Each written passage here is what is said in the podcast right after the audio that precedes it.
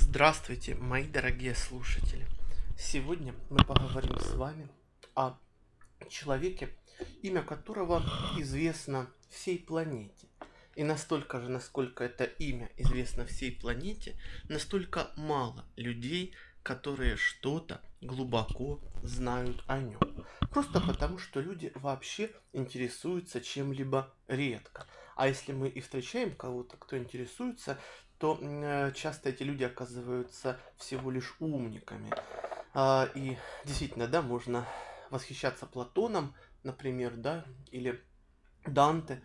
Можно искать человека, который изучает Платона или Данте, но когда ты его встречаешь, то он оказывается умником, каким-то, знаете, узким специалистом, э, который изучает что-то вроде э, вопроса фрикативное «щ» в русском языке или чередование согласных у Рабиндраната Тагора. Он всего лишь умник, всего лишь знаток. Поэтому Шмеман, кстати, и замечал, что э, так э, э, удивителен был золотой век в русской поэзии, и так неприятно время серебряного века э, во многом, потому что это время знатоков, не только таких великих людей, как Блок и Гумилев, а всевозможных знатоков, которые тебя, э, тебе рассказывают про то, что вопрос э, фрикативного «щ» в русском языке самый животрепещущий. И все подобные вещи. И когда ты встречаешь такого знатока Платона, то ты не то, что не захочешь открыть этого Платона и прочесть, если ты его не читал, а пожалеешь, что принадлежишь к роду человеческому. Потому, конечно, понятно, что умники так же тошнотворны, как и формалисты. И э, хотя они собираются в разных местах, да, и друг друга ненавидят, но это, как говорил знаменитый пират Джек Воробей, две крайности одной и той же сущности. Две крайности одной и той же сущности. Почему? Да хотя бы потому, э, что э, одни из них, а именно умники, считают себя умнее Бога, а формалисты считают себя святее Бога. Вспомните Евангелие, мои дорогие, вспомните эту удивительную книгу, Формалисты постоянно доказывают Христу, что они лучше Него, лучше, чем Бог, понимают, как нужно Богу угодить. Э, а что доказывают умники, которых тогда называли садукеи? А они доказывают, что они понимают все лучше, что их голова поумнее головы Господней, что они э, всегда лучше знают, как управлять Божьим миром. Ну что ж, Николай Сербский не зря говорил, что дурак всегда недоволен тем, что Бог не управляет миром по его разумению. Но мы сейчас оставим в стороне всех этих дураков, оставим в стороне всех этих людей, которые спокойны только до тех пор, пока ты не трогаешь их идолов. Понятно, да, что для людей э, типа формалистов э, идолами являются какие-нибудь э, жесткие, жестокие игумены с какого-нибудь да, э, Урала, вроде этого недавно незложенного человека, э, да, всякие там люди, страшающие других ИНН, э, и паспортами, да, и, и компьютерами, и все, в общем, все это понятно, прекрасно известно. Вот, и тут, конечно, когда скажешь таким людям что-нибудь вроде Ткачев, Смирнов, они расплываются в улыбке, они слышат имена своих святых. Но но, но а, пусть умники особо не радуются, потому что, когда мы скажем умникам Кураев, там какой-нибудь Мещеринов, да, Дмитрий Быков, тут уж расплываются в улыбке умники. О, говорят они, это то, что мы хотели, это то, что мы слышали, то, что нам понятно. Хотя и то, и другое – это всего лишь чудовище, а чудовища всегда делают то, что делают чудовища. И сегодня мы поговорим и уже говорим о том человеке, который, придя в этот мир, его взорвал. Взорвал, потому что все вокруг привыкли говорить о малом, о неважном, о ничтожном. Все вокруг привыкли давать э, истине не свои имена. А этот человек все называл, как оно должно быть названо. Имя этого человека Сократ. Сократ известен. Э, все известно э, о том, как он жил, о том, как он говорил. У него были прекрасные ученики, хотя также много было и завистников, и людей, которые его ненавидели и презирали. Просто потому, что он легко побеждал их в споре, потому что он всегда ставил их на место. Сократ долгое время, до 40 лет, э, был э, человеком в своем городе не особо известным, а жил он в Афинах. И в этих Афинах он был э, сыном скульптора. Скульптора этого звали Сафроникс, а маму его звали Финарета. И она принимала роды. Они были, естественно, не из рабской семьи и не низкого происхождения, но и людьми небогатыми. А если сейчас мы слышим слово скульптор, то мы себе представляем какие-то несметные сокровища и богатства, которые имеют современные скульпторы чаще всего. Нет, конечно. Тогдашние скульпторы в Афинах были людьми профессии, в общем-то, обычной. Скульпторов было много, ну, примерно как в советское время а, было много скульпторов, которые делали головы Ленина, Маркса, Энгельса. Да, их было безмерно много, целые мастерские делали сотни тысяч этих голов. И также много скульпторов было и в Афинах. И поэтому Сократу приходилось довольно э, таки э, трудно работать. Он э, скульптором работал не особо много, но работал в каменоломне, хотя он был, в общем-то, происхождение, повторюсь, совсем не рабского. В каменоломне он трудился до тех пор, э, пока его, и было ему тогда около 40 лет, э, один его э, э, ученик, замечательный человек, который восхищался его словами, его разговорами, пока он его оттуда не выкупил. Ну что значит не выкупил? Пока он не дал ему денег, чтобы Сократ мог жить безбедно. Хотя, конечно, Сократ никогда и не Э, не разбрасывался деньгами, ему потом э, помогали многие. Что же он делал? Что было за время, э, когда Сократ действовал? Время, как всегда, было очень похоже на все другие времена. И человек, несмотря на все свои старания, не выдумал ни нового зла, ни новых видов глупости. Хотя, конечно, да, со времен Сократа он эту глупость технотизировал, возвел в ранг и э, научился обставлять высшим образованием. Такое, конечно, было и при Сократе, я имею в виду образование. Не случайно еще Бертран Рассел говорил, что люди не рождаются глупцами, они рождаются невеждами, а глупцами делает высшее образование. А, вот. И Сократ жил в афинской демократии. Афины – это был элладский город, греческий город, первая демократия на планете. Черчилль да, в свое время замечал, что Демократия – это отвратительная форма правления, но ничего лучшего люди не придумали.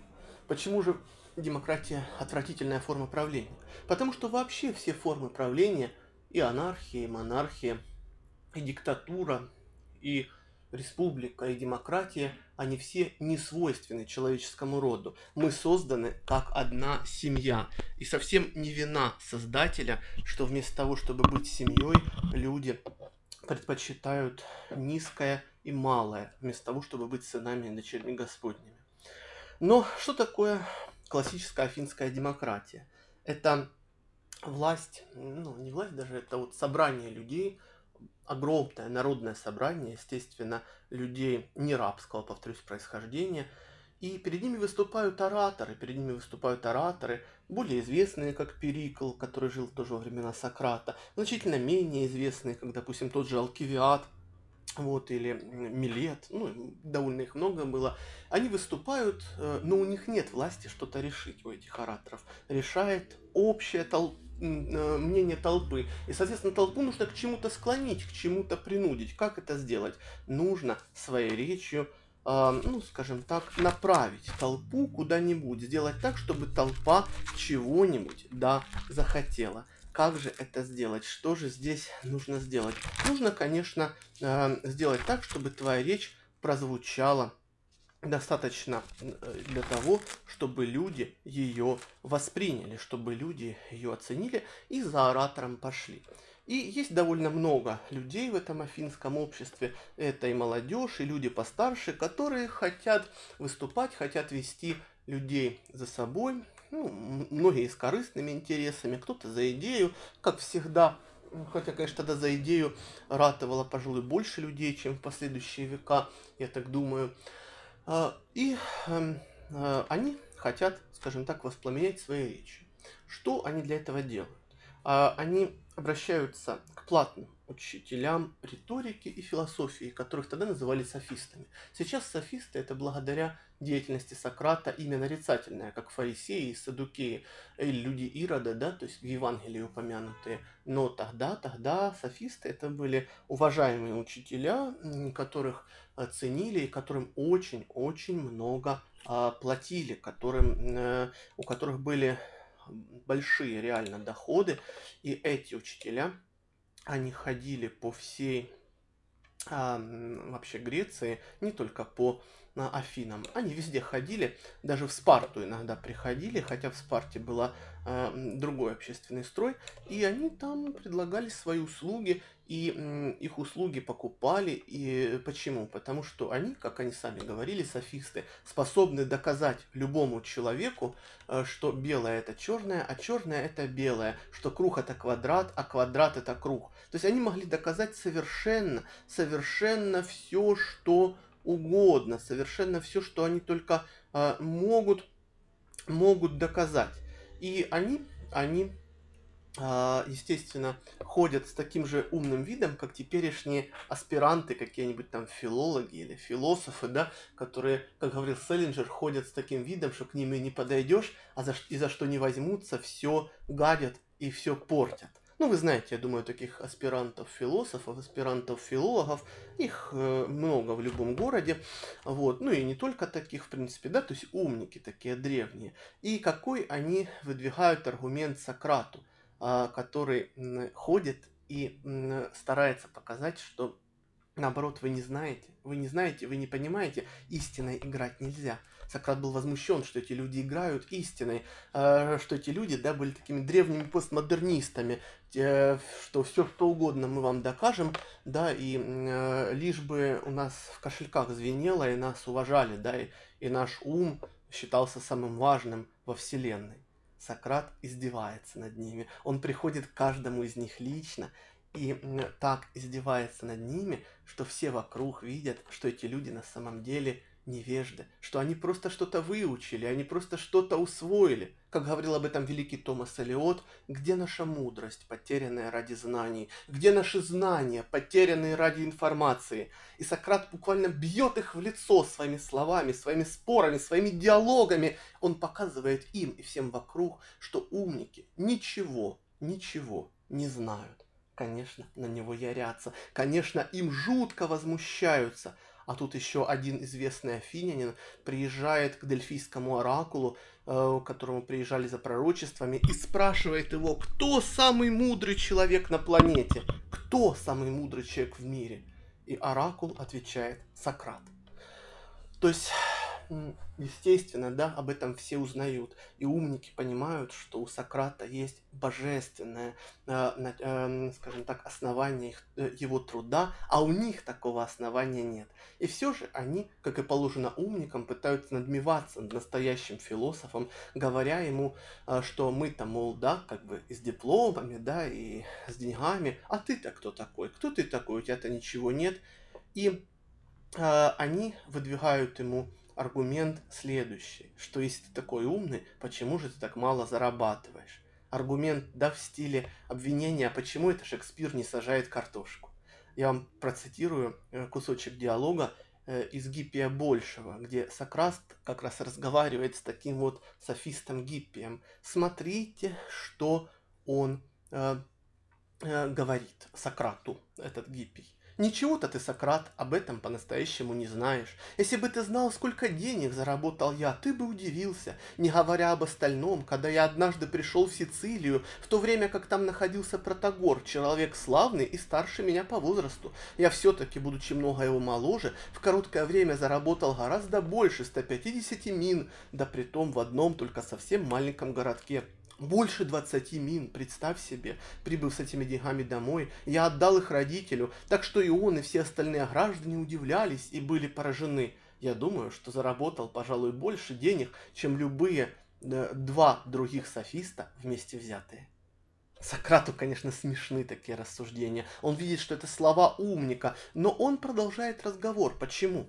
Потому что тогдашний разговор совершался не в интернете, не один на один, не где-то там на какой-то убогой филологической конференции, которая никому никогда не была и не будет нужна, и на которой решают все эти проблемы, да, чередования согласных у Рабиндраната Тагора, как будто э, нельзя говорить об огне, который принес Тагор на землю. Ну и понятно, что могут эти аспиранты сказать об огне, они не знают огня, они вне огня, как эти софисты вне истины.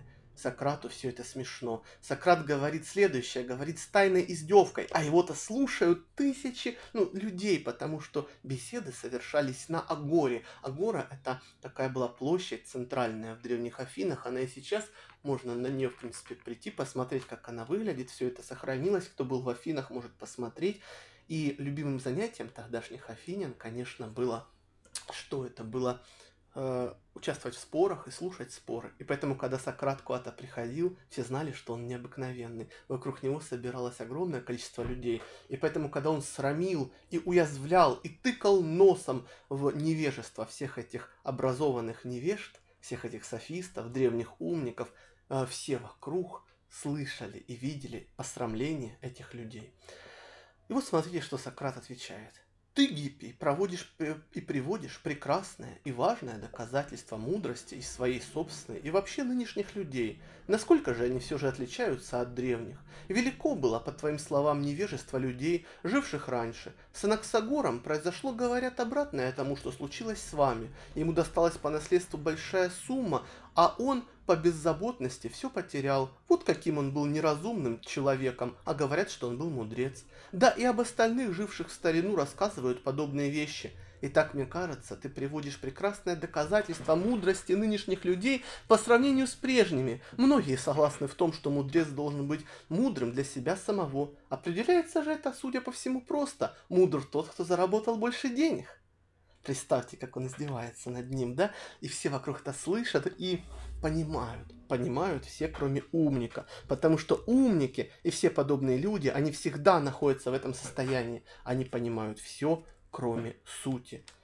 А, впрочем, они все равно понимают, да, когда их называют идиотами. Но что именно Сократ говорит, он не очень может понять. Смотрите, что Сократ вообще думает о таких вещах. Э, цитата теперь уже из диалога Федор.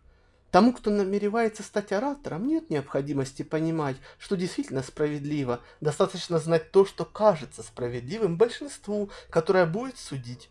То же самое касается и того, что в самом деле хорошо и прекрасно. Достаточно знать, что таким представляется. Именно так можно убедить, а не с помощью истины.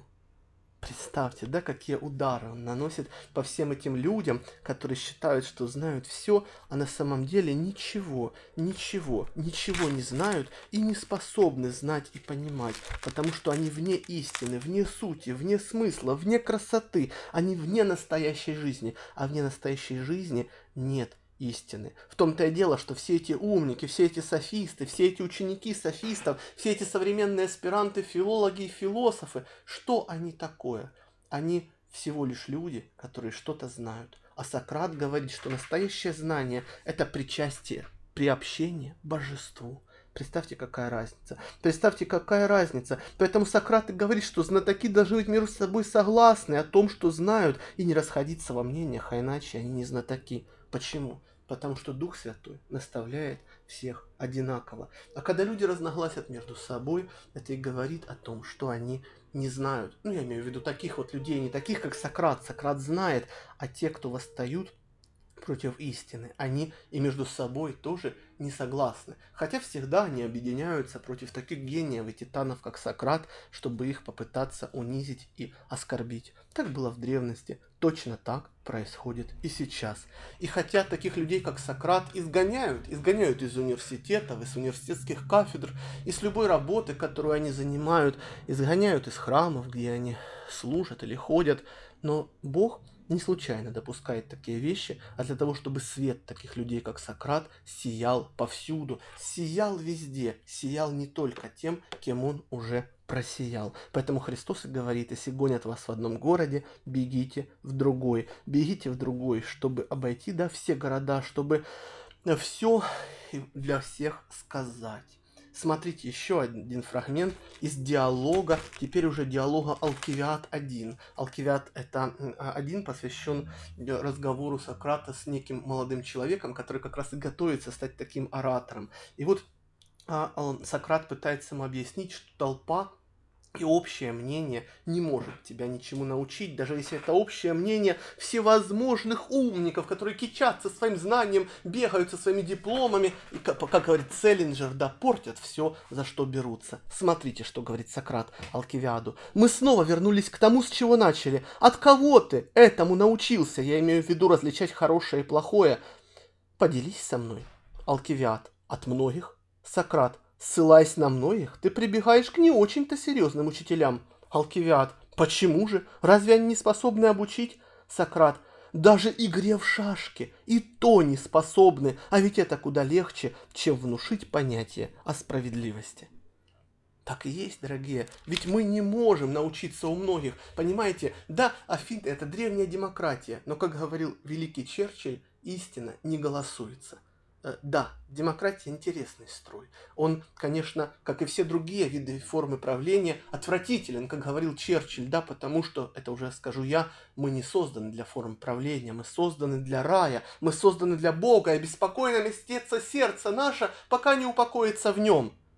Но, тем не менее, тем не менее, э, в демократии есть свои плюсы и есть свой колоссальный минус, а он таков. В демократии нет глубокого понятия о иерархии ценностей. И поэтому любой придурок, да, любой формалист, любой умник с дипломом пытается сказать Сократу «я тебя не хуже».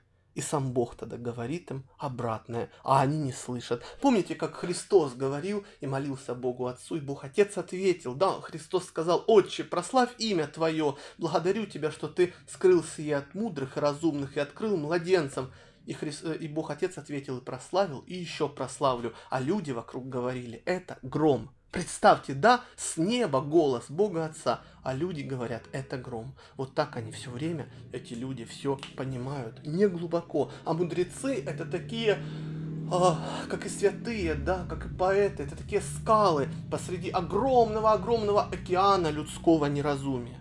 Но мудрецы поэты, святые, они переворачивают эту перспективу, они показывают, что люди на самом деле, хотя это и океан людского неразумия, но он весь умещается в маленькую черную башню, которая стоит где-то на задворках Вселенной Господа. И Вселенная прекрасна. А это черная башня, из которой люди не хотят выйти. Это всего лишь общество ложных человеческих отношений, в котором все не так, все неправильно, все не нужно, в котором ценят дипломы, звания, ценят какие-то глупые регалии, но не умеют, точнее, у людей не хватает силы духа сказать Сократу, ты прекрасен. То сказать, что ему говорит сам Бог. А, впрочем, есть, конечно, и те, кто слышат, кто могут восхититься, кто могут действительно встать на колени перед красотой, преклонить колено перед высотой. Э, почему другие не могут? Потому что, как говорит Сократ в одном из своих диалогов, э, что, кстати, в том же Алкивиаде, он говорит, что порочность – это рабское свойство, а добродетели присуща свобода. Э, здесь по добро... Э, свобода имеется в виду совсем не та, за которую ратуют умники, потому что Сократ был свободен и в тюрьме. Сократ был свободен при всех формах правления, он пережил разные формы правления в Афинах и далеко не только демократию. Вот, он э, все пережил, и он всегда был свободен. А эти умники, эти софисты с деньгами, с положениями, с дипломами, они постоянно не свободны, они постоянно ун... недостойны. И в этой недостойности их великая несвобода. Что же такое, что же такое слова Сократа? Что они дают? В, обратимся к диалогу Минон. Минон это один из учеников Горгия в древних Афинах. И вот смотрите, что он говорит, как он характеризует сократовскую беседу, в чем он Сократу признается. Смотрите. И еще, это, кстати, ну, повторюсь, диалог Минон, да? Вот, смотрите. И еще, по-моему, если можно пошутить, обратился Минон к Сократу, ты очень похож и видом, и всем на плоского морского ската. Он ведь всякого, кто к нему приближается, их прикоснется, приводит в оцепенение. А ты сейчас, как кажется, сделал со мной то же самое. Я оцепенел. Ты, я думаю, прав, что никуда не уезжаешь отсюда и не плывешь на чужбину. Если бы ты стал делать то же самое в другом государстве, тебя бы, как чужеземца, схватили, как колдуна.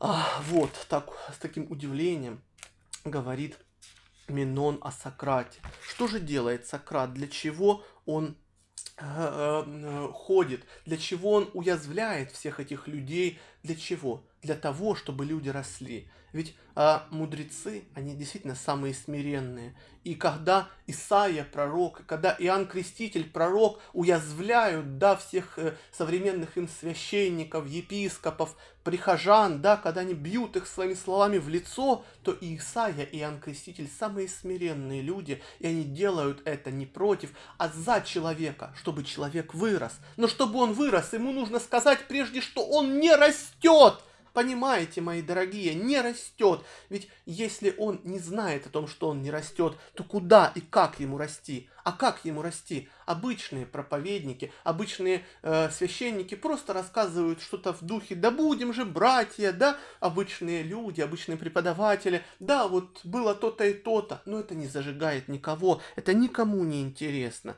А великие, такие как апостол Павел, как Сократ, как Андерсен, они ставят человека перед божественной красотой, и человек может либо отвернуться, либо потянуться к этим горам. Смотрите, что э, говорит Сократ, как он об этом думает.